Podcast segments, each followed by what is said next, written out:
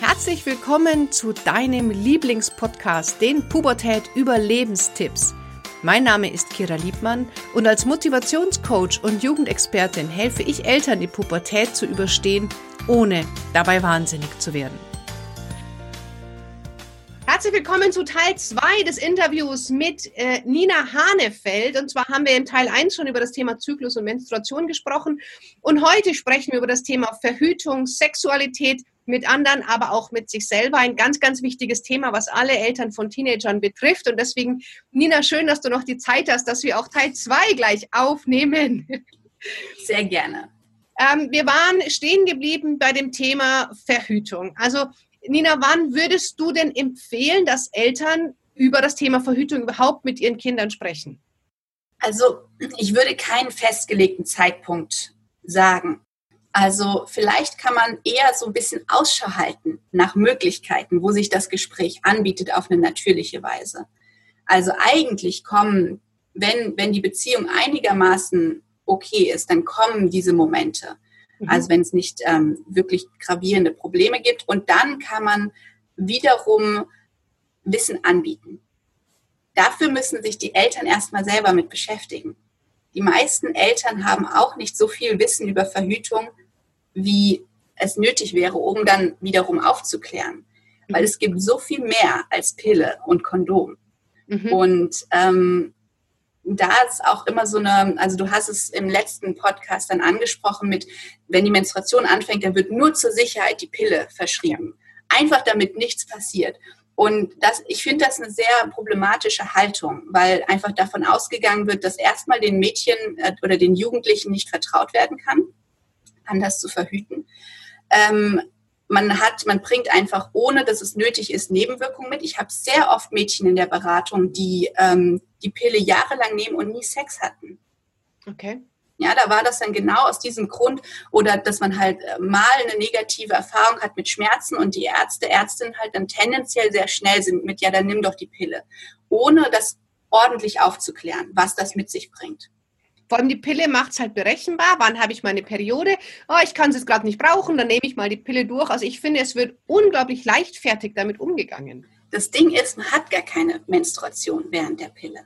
Das ist eine Abbruchblutung, die durch das Absetzen der Hormone ausgelöst ist. Das heißt, man hat gar keine Menstruation.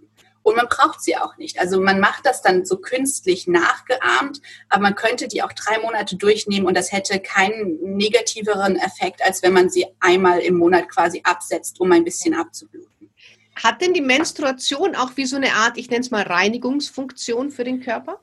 Also da bin ich ein bisschen vorsichtig, das so zu nennen, weil letztendlich ähm, würde das wieder bedeuten, dass wir schmutzig sind und gereinigt werden müssen. Bestimmt. Dem stimme ich nicht zu.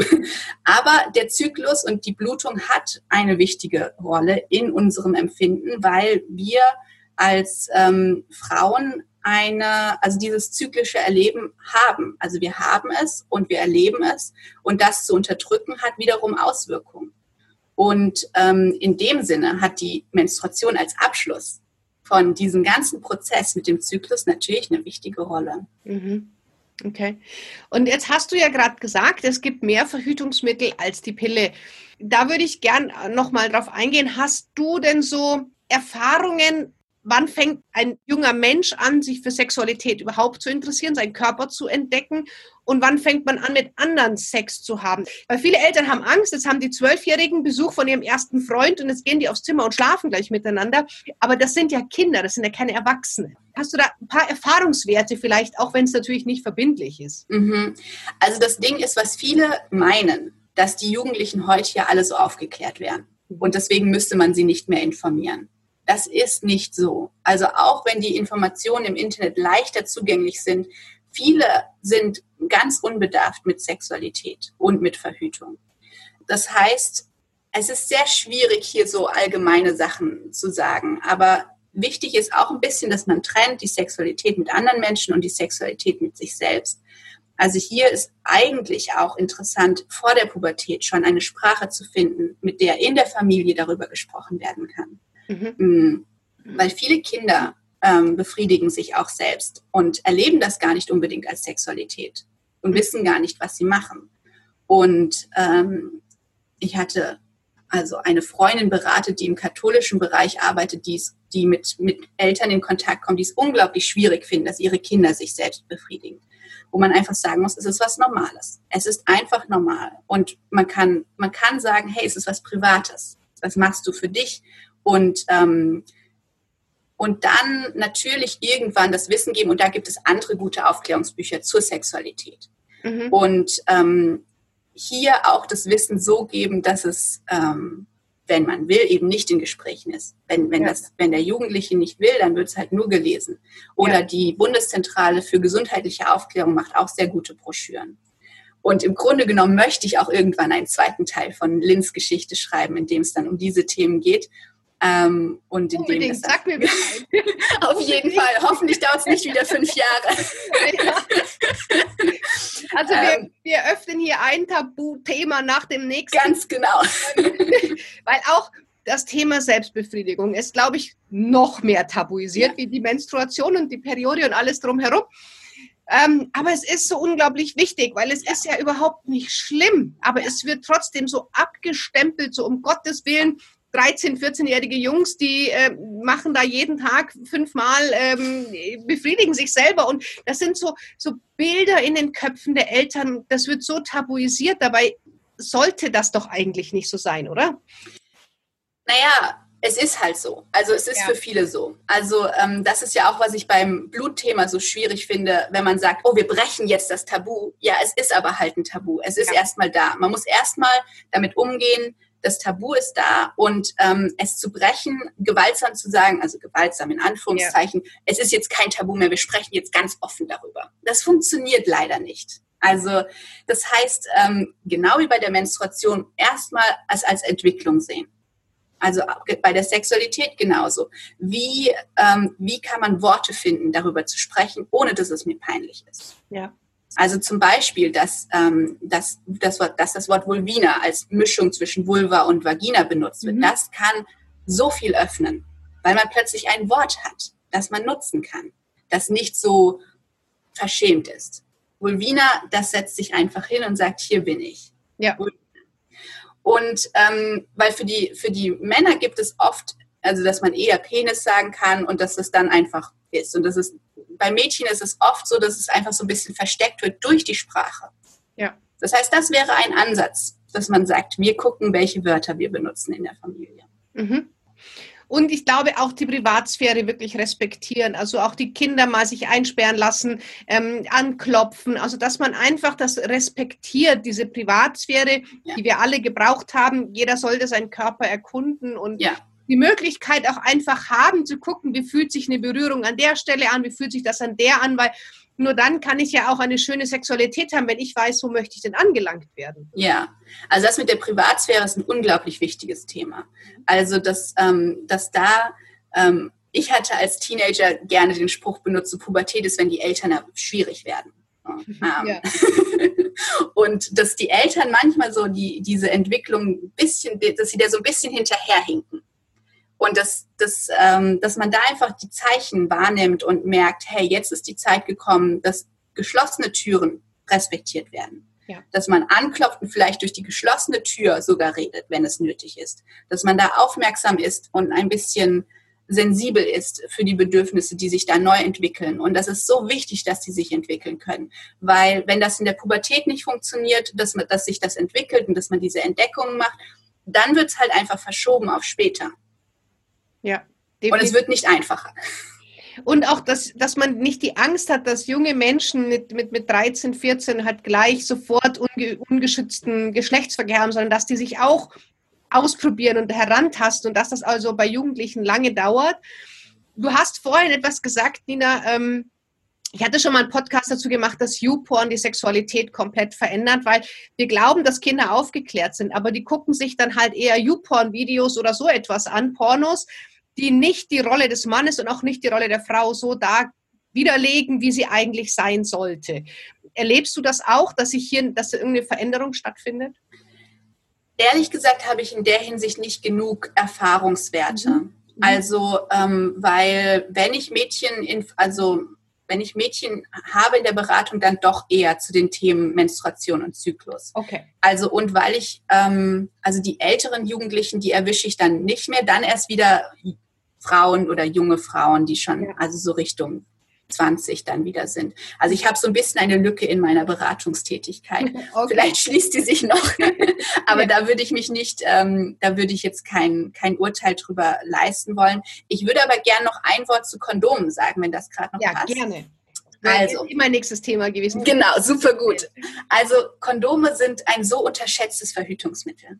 Ja, also die werden so wenig ernst genommen in ihrer Verhütungstätigkeit. Die sind quasi degradiert worden zu, ja, das machen wir halt als Schutz vor Geschlechtskrankheiten. Und äh, die sind aber ein ernstzunehmendes Verhütungsmittel. Und sie sind meiner Meinung nach das wichtigste Verhütungsmittel, weil sie sind einfach erreichbar. Sie sind fast überall äh, zu kaufen. Man kann sie relativ einfach anwenden und zwar auf die Situation. Ja. Bei der Pille kann es sein, dass man sie eben quasi Jahre nimmt, ohne dass es zu ähm, Sex eigentlich kommt.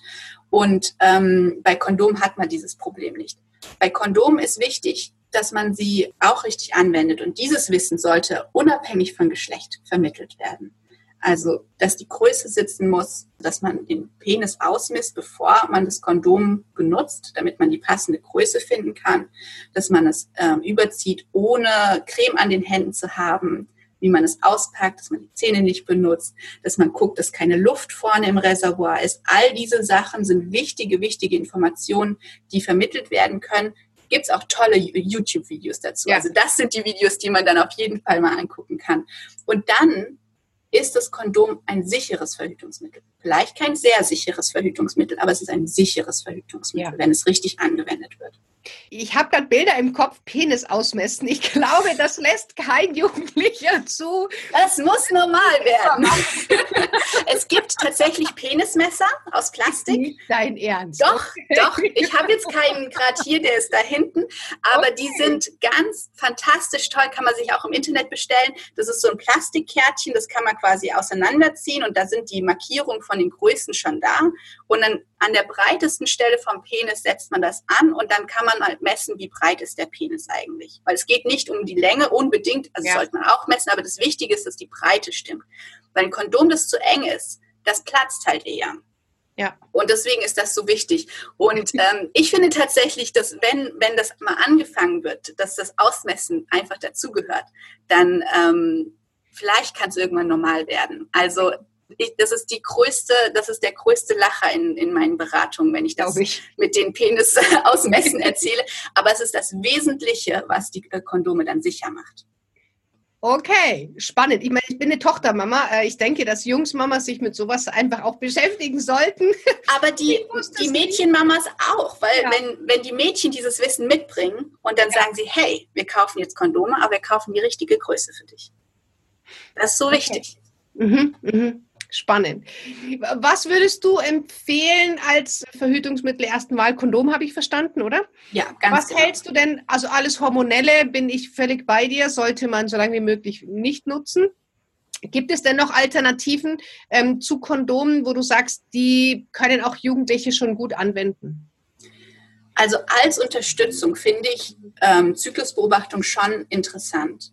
Mhm. Also dieses NFP, natürliche Familienplanung, ähm, also dass nach bestimmten Schema das Zyklus beobachtet wird mit Temperaturmessung und der Zervixschleim und dann wird ausgewertet. Ähm, das können auch junge Mädchen schon machen, nicht ganz mhm. junge, aber ich habe das damals mit 18 angefangen und ich weiß, damals waren auch, ähm, wir haben das quasi in so einer Gruppe gemacht, war auch eine 16-Jährige dabei. Das geht, wenn, also Verantwortung ist unabhängig von Alter. Also es gibt unverantwortliche ältere Frauen, die nicht NFP machen sollten und es gibt verantwortliche junge Frauen, die damit sehr, sehr gut zurechtkommen und sowieso dann die Kondome meistens erstmal durchgehend benutzen. Aber der ja. Zyklus kann einem die Sicherheit geben, so, oh, ich muss mir keine Sorgen machen, schwanger zu sein. Ich sehe an der Temperaturkurve, ich bin nicht schwanger. Ja, und ich kann es jetzt auch nicht werden. Ich denke auch wie bei der Menstruation, Kondom ist halt das Backup, man macht beides. Ganz genau. Und eine andere interessante Möglichkeit ist schon die Kupferspirale oder Kupferkette. Also früher gab es dieses ähm, Stigma, wenn man die Ketten benutzt oder die Spiralen benutzt, das macht unfruchtbar. Ja. Das, das ist eigentlich nicht so. Das Problem ist, wenn man dann häufig ungeschützten Sex hat, dass eigentlich der Sex dann dazu führt, dass halt, also dass da Infektionen übertragen werden können. Nicht die Kette an sich ist das Problem. Mhm. Ähm, das heißt, wenn man jetzt als Jugendliches gibt es ja, dass, dass man schon eine, eine richtig stabile Partnerschaft hat und sagt, hey, ich möchte jetzt eine langfristige Verhütungsmethode haben. Vielleicht mal 16, 17, so in die Richtung. Dann mhm. kann eine Kupferkette eine interessante Option sein. Da hat man dann für drei beziehungsweise fünf Jahre, je nachdem, welche Größe man benutzt, eine sichere Verhütung. Mhm. Und das Gute an diesen ähm, Ketten oder Spiralen ohne Hormone ist, dass man NFP weitermachen kann. Das heißt, man kann weiter den Zyklus beobachten. Und ähm, das ist auch eine interessante Kombination. Schmerzhaft beim Einsetzen? Für viele, und man weiß es halt leider erst in dem Moment, ob man zu denen gehört, die es als schmerzhaft empfinden. Okay. Das ist wirklich schade. Es gibt, also man kann nicht äh, wissen, ich meine, vielleicht weiß man, ich bin schmerzempfindlich, also sollte ich es eher nicht machen. Viele kommen super gut damit zurecht. Es hängt auch ein bisschen davon ab, wie ähm, kompetent der Arzt oder die Ärztin sind dass die das gut erklären, dass sie es sorgsam machen. Die haben oft eine Zusatzausbildung, wenn sie es gut können. Und ähm, also das heißt, es gibt ein paar Faktoren, die, das, die unterstützend sein können. Leider wird man es halt probieren müssen. Es kann auch sein, also auch dieses Verhütungsmittel bringt natürlich Nebenwirkungen mit sich. Die Blutung kann stärker werden. Man kann vielleicht ein bisschen stärkere Schmerzen haben, gerade am Anfang, bis der Körper sich dran gewöhnt. Aber für viele ist es eine sehr interessante Möglichkeit, dass man halt erstmal darin Ruhe hat und sich nicht mehr so viele Gedanken machen muss. Okay, spürt der Mann beim Geschlechtsverkehr die Spirale? Nein, also es gibt einen kleinen Faden, der aus dem Muttermund guckt, der quasi Kontrollfaden ist, ähm, aber der sollte nicht spürbar sein. Wenn er piekst, dann ist er wahrscheinlich zu lang, dann kann er nochmal gekürzt werden. Okay.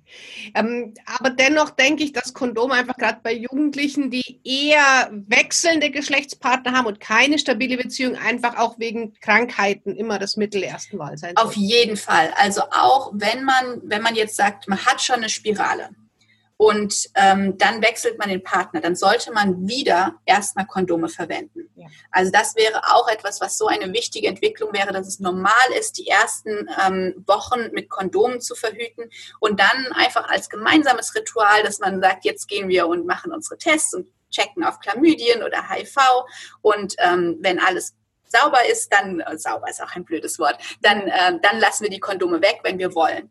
Ähm, das ist teilweise immer noch nicht so. Also auch das ist ein Tabuthema, über Geschlechtskrankheiten zu sprechen. Ähm, wobei Chlamydien sogar eine größere Gefahr darstellen als HIV. Also HIV ist eine ernstzunehmende Krankheit und ganz wichtig, dass man sich schützt. Aber viel häufiger übertragen werden Chlamydien, die oft unerkannt als Infektion dann Jahre mit sich getragen werden, auch unfruchtbar machen kann zum Beispiel. Woran merke ich, dass ich die habe? Merkt man in dem Sinne nicht, weil sie keine okay. Symptome bietet. Sie, okay. sie bringt quasi sekundäre Symptome, dass man häufiger Pilzinfektionen hat oder dass man undefinierbare Beschwerden hat. Und ähm, bis man, was war es? Ich glaube 24, bis 24 zahlt die Krankenkasse den Chlamydientest. Mhm. Und danach muss man ihn selber bezahlen. Okay, und es gibt ja diese HPV-Impfung als, als Jugendliche.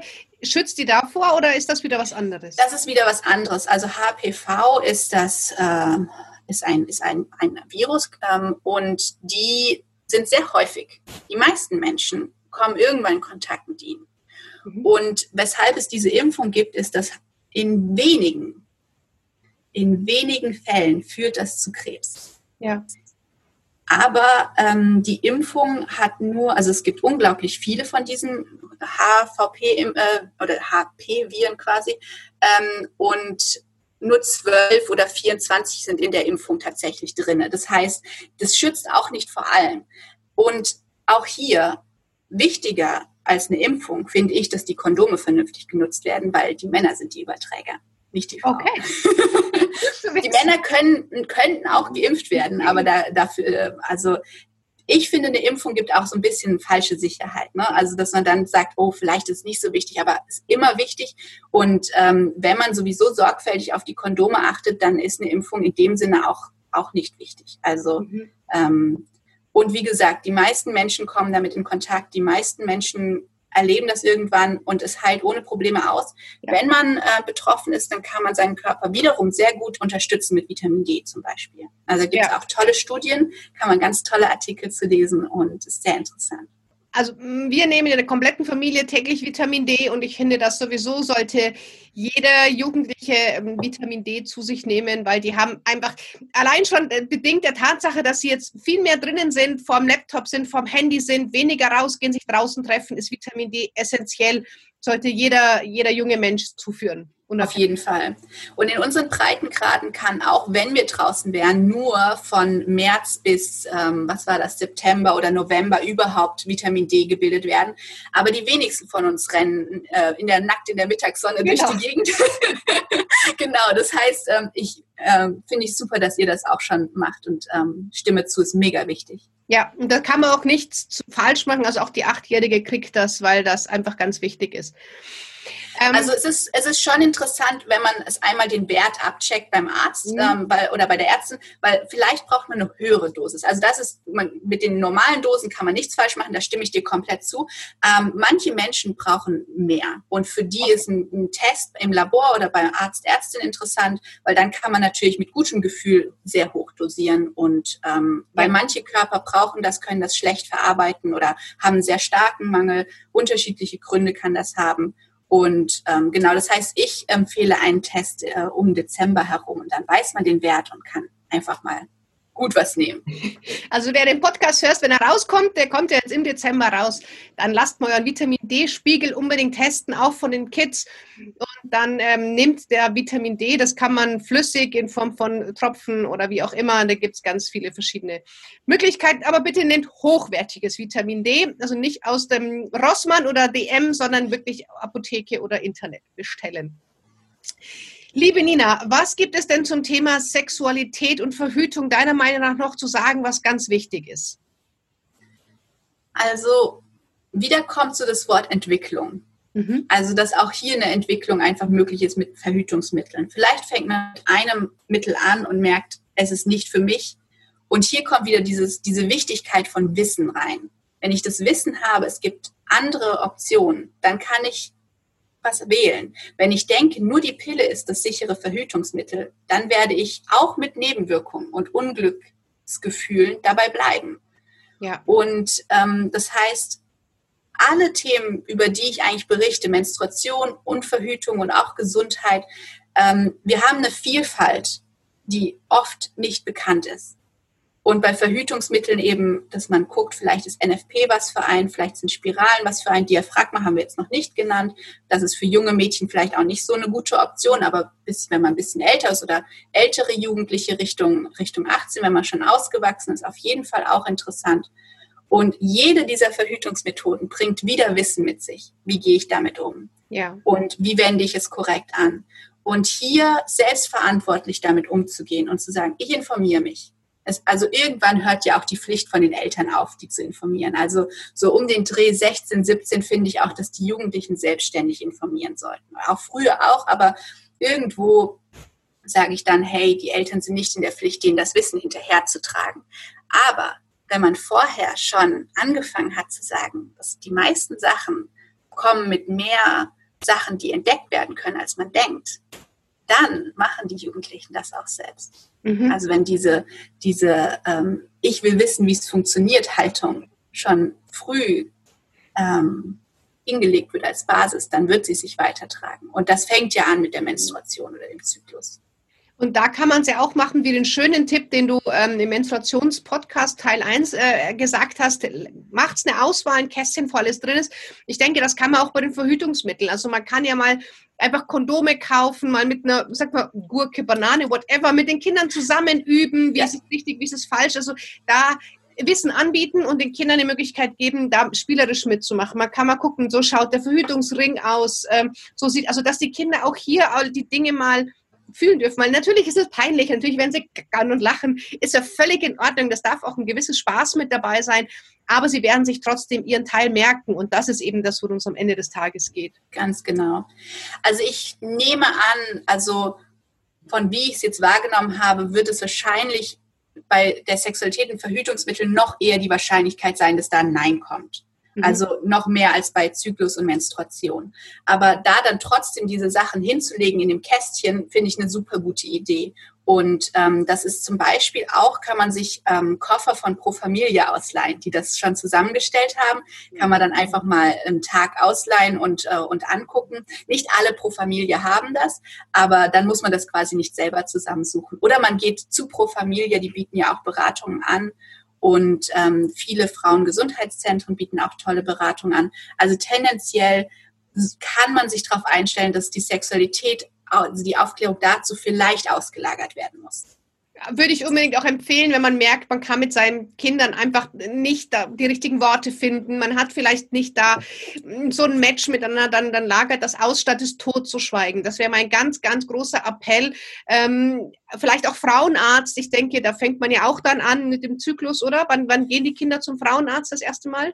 Also ehrlich gesagt haben die meisten Gynäkologen, Gynäkologinnen nicht so viel Wissen zu diesen Themen, wie man denken würde. Ah, also okay. zu Verhütungsmitteln ist mhm. oft so, dass die halt sich spezialisiert haben auf hormonelle Mittel und die anderen dann halt eher schlecht dastehen lassen. Okay. Also unberechtigt schlecht. Auch Kondome werden von ähm, Ärzten, Ärztinnen oft unnötig schlecht gesprochen. Also mhm. und ähm, also ich habe leider, leider nicht so gute Erfahrungen gemacht in der Hinsicht und erlebe auch, was andere berichten, dass da nicht so, also nicht so kompetent beraten werden kann, wie es eigentlich notwendig wäre. Und zu der Frage mit dem ersten Frauenarztbesuch oder Frauenärztinnenbesuch, ähm, das wird meistens zu früh gemacht. Mhm. Ja, eigentlich ist es erst nötig, wenn irgendwelche Beschwerden sind. Okay. Aber da wird dann gesagt, oh, nur zur Vorsicht bringen wir das mal hinter uns. Und ähm, das, äh, es, gibt, es gibt super tolle, einfühlsame Frauenärztinnen, Frauenärzte, die auch mhm. Sprechstunden speziell für Mädchen anbieten. Aber trotzdem, wenn es keinen speziellen Grund dafür gibt, dann muss man eigentlich nicht hingehen. Ja. Okay, ja, das ist auch gut zu wissen, weil man, es ist, gibt angenehmere Besuche als der beim Frauenarzt. Und das, je länger man damit wartet, umso reifer werden auch einfach die kognitiven Fähigkeiten der Jugendlichen und ähm, wie beim Zahnarzt. Äh, man kann beim Zahnarzt mal sagen, okay, das tut nicht weh und wir machen eine Prophylaxe. Es ist beim Frauenarzt immer irgendwie ein bisschen erniedrigend oder wie auch immer und gerade für junge Mädchen, die sich noch sehr schämen. Daher denke ich auch, wartet da lieber ein bisschen ab, geht's zu Pro Familia, Gesundheitszentren, dort kann man sich, wie wir jetzt gehört haben, von der Nina super beraten lassen. Finde ich eine ganz tolle äh, Möglichkeit und einfach drüber reden, in Kontakt bleiben, die Themen, auch wenn sie als Eltern unangenehm sind, trotzdem anschneiden, weil die Kinder brauchen hier unsere Unterstützung und Menstruation ist etwas, was wichtig ist im, im Frausein. Ähm, aber auch da sollten wir als Eltern den Kindern die Möglichkeit bieten, sich zu informieren. Und auch hier möchte ich auch nochmal unbedingt auf das Buch hinweisen. Lynn und der Zyklus von Nina Hanefeld. Wir werden das auf Amazon verlinken. Du kannst also direkt in die Shownotes klicken und das Buch dir auf Amazon holen. Und das ist ein riesen, riesen Mehrwert, hier den Kindern einfach Informationen und Gesprächsstoff anzubieten. Und es ist wunderschön verpackt. Es ist ganz, ganz toll äh, gezeichnet. Es ist sehr liebevoll gemacht, das Buch. Also man kann auch als Eltern mit da reinlesen und einfach als Basis für Gespräche. Und deswegen finde ich so toll, dass du dir auch die Zeit genommen hast, hier so schön und lang im Podcast zu sein und auch spontan zwei Folgen draus zu machen. Da freue ich mich ganz arg drüber. Sehr, sehr gerne. Liebe Nina, haben wir jetzt in der letzten Stunde Dinge nicht angesprochen und sagst, ah, das würdest du gerne noch sagen, das wäre noch wichtig zu wissen oder haben wir jetzt alles soweit abgedeckt? Ich glaube, wir haben wir haben mehr abgedeckt, als ich gedacht habe, auf jeden Fall. Okay. ähm, also was vielleicht noch so als Abschluss wichtig ist, also das war jetzt natürlich relativ grob. Also alle diese Themen, die ich jetzt angesprochen habe, bringen eigentlich wieder ihr eigenes ihr eigenes Podcast-Thema mit sich. Also man könnte eine ganze Stunde nur zum Zyklus machen, man könnte eine ganze Stunde nur zur ersten Blutung, nur zu Verhütungsmethoden. Ja. Also und diese Beratungen ähm, gebe ich auch sehr gerne für Einzelpersonen. Also wenn man sagt, man, man, man braucht da als erwachsene Person, als Elternteil ein bisschen Wissen, damit man, man möchte es gerne den Kindern oder den Jugendlichen mitgeben. Auch in dieser Hinsicht berate ich. Also meine Beratungen gehen einfach in ganz viele Bereiche und ähm, genau, also dass man einfach so diesen Podcast mehr als Einstieg sieht. Und wenn einen die Themen interessieren, dann hat man da noch ein bisschen mehr zu entdecken. Okay, wir werden natürlich die Links zu dir alle in die Shownotes machen. Magst du aber für diejenigen, die jetzt zuhören, gerade vielleicht äh, da nicht reinklicken können, ähm, eine Webseite nennen, wo man äh, mit dir in Kontakt treten kann? Mhm. Ähm, ich bin bei natürlich-informiert.de zu finden. Äh, die Seite ist noch im Aufbau, aber alle wichtigen Informationen findet man da schon. Also dann schaut auf natürlich-informiert.de und könnt ihr mit der Nina direkt in Kontakt treten, ähm, euch informieren, auch selber Rat holen über das Wording und auch selber mal Rat holen, wie kann ich mit meinen Kindern drüber sprechen. Und wenn man selber merkt, da hier ist irgendwie Hemmungen, dann nutzt das unbedingt und, und tretet mit Nina in Kontakt. Denn ihr hast, du hast es vielleicht jetzt gemerkt in der letzten ähm, ein oder zwei Podcast-Folgen, je nachdem, wie viel du gehört hast, es ist unglaublich leicht, der Nina die Fragen zu stellen. Da ist null Hemmschwelle. Die Nina ist sehr, sehr sympathisch ähm, und, und, und einfühlsam und geht hier auf die Themen ganz toll drauf ein. Deswegen kann ich nur jeden ja, dazu animieren, das zu nutzen und hier ein sensibles Thema anzusprechen, ähm, was vielleicht bisher nicht so thematisiert wurde oder in den Köpfen war. Und daher, Nina, vielen, vielen, vielen Dank für deine Zeit. Und über eine Stunde haben wir jetzt hier gequatscht. Die Zeit ist so schnell vergangen.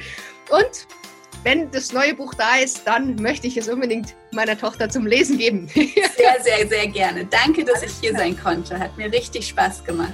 Sehr schön, das freut mich. Und du findest alle Informationen zu Nina Hanefeld in den Shownotes vom Video oder vom Podcast und auch den Link zum Buch Lin und der Zyklus. Liebe Nina, vielen Dank für deine Arbeit und für deine Zeit.